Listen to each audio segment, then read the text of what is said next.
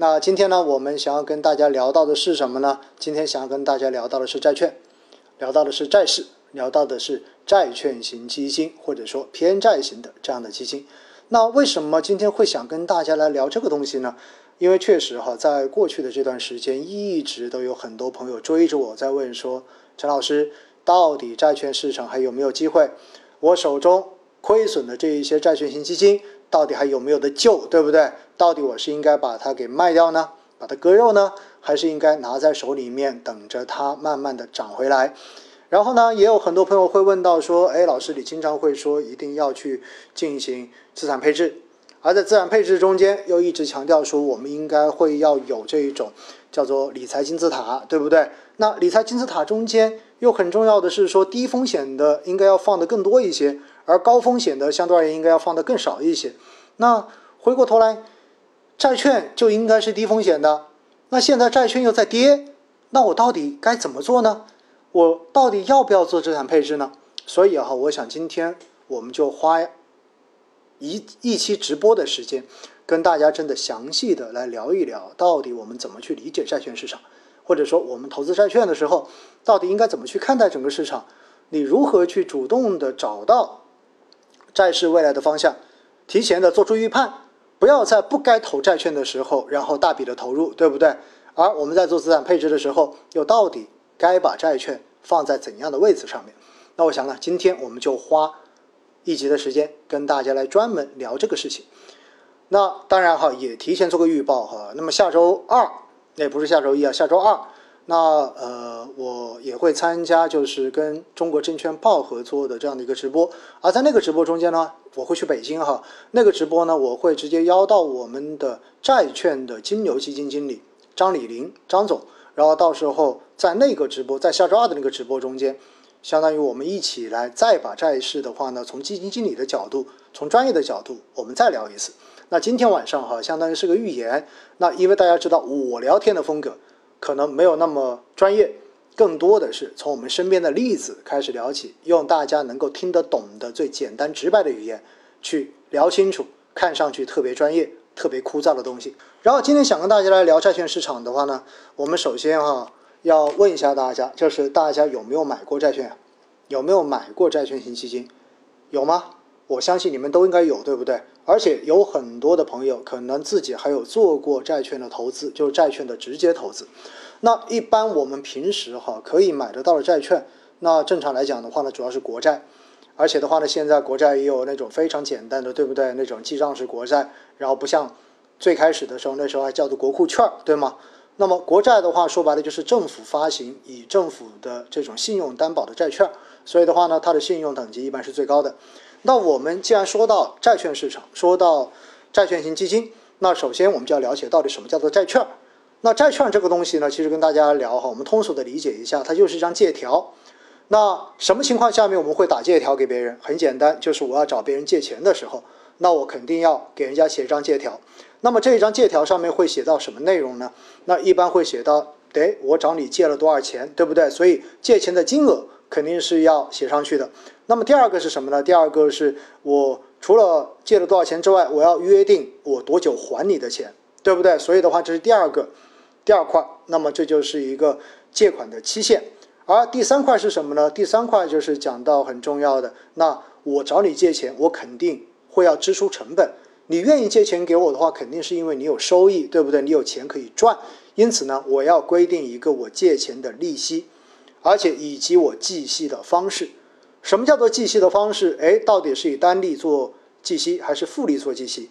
到底我付利息是按照月给你付利息，还是按照季度给你付利息？还是说到了最后本利一起一笔还给你？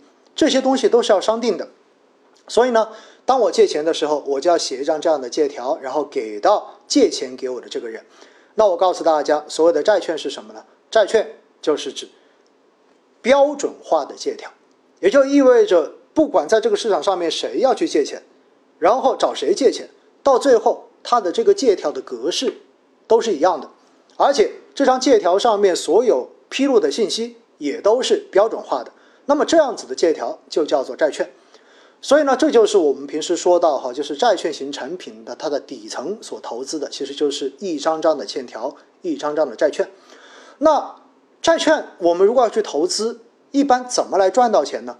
也就是说，债券的收益到底是怎么来的？我要告诉大家一点，最简单的，那么如果去投资一个债券，那么最简单的它的收益就来源于我约定的票面利息。大家应该能够明白这一句话，对不对？就是票面上面到底有多少钱？我约定了一年之后，我按照百分之十的利息来给你支付利息，百分之十的利率。那如果我现在找你借了一百块钱，那就意味着一年之后我要还给你一百一十块钱，对不对？百分之十。我找你借了一万块钱，那么一年之后的话，我要还你一万一千。所以的话呢，这就是债券的一个真正获利，主要是。拿到期之后获得本金和约定利息的返还，所以呢，这是投资债券为什么我们说它的风险比较小的原因，因为它都会在这个上面写清楚我到底给你多少的利息，也就是约定的票面利率。好，一说到这个，大家就想到了债券真正的最大的风险是什么呀？或者说，大家如果把钱借出去给到别人，对于你来讲的话，最大的风险到底是什么？大家有没有想过？最大的风险，你把钱借给了别人，别人写了一张欠条给你，最大的风险是，等到要还钱的时候，这个人跟你说我没钱，要命一条，要钱没有。好了，这个时候你就会发现，这是最烦躁的事情了。不仅仅是他不给利息的问题，对吗？他是连本金都不给你了，所以这一种就叫做违约，叫做违约风险。因此，在债券投资中间，最大的风险就是违约风险，也就是到时候他还不起钱了。当然，违约风险也有两种，第一种叫做我还不起你利息了，我最多只能把本金还给你。那这个有没有损失？当然有损失啊，因为我这个钱如果我不借给他，我放在银行存款，我直接买个货币基金。是不是我都有收益的？因此，我如果把钱借给他，到最后他只还给我本金而不给我利息，实际上我损失的就是我这一年的资金的这一个投资的基本的资本利得，所以这是有损失的。但是最惨的是他本金都不还给我，或者说我只能还你百分之七十的本金，我只能还你百分之五十的本金，这都造成了实质上的损失。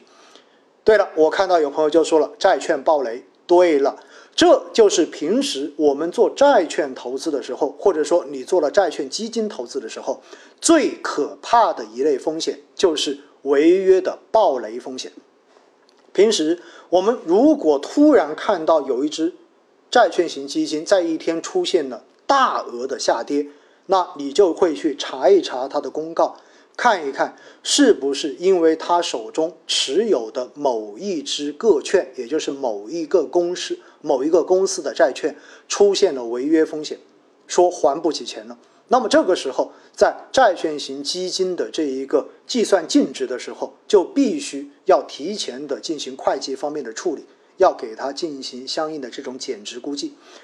因此，我们说债券基金最怕的也就是暴雷风险。而买债券最怕的就是违约风险，因此这是我们讲到的投资债券主要的收益，其实是来源于利息收益、票息收益，但是最大的风险是在于这个借钱的人不还钱了，或者说还不起那么多钱了，那么这一种就是它的最大风险。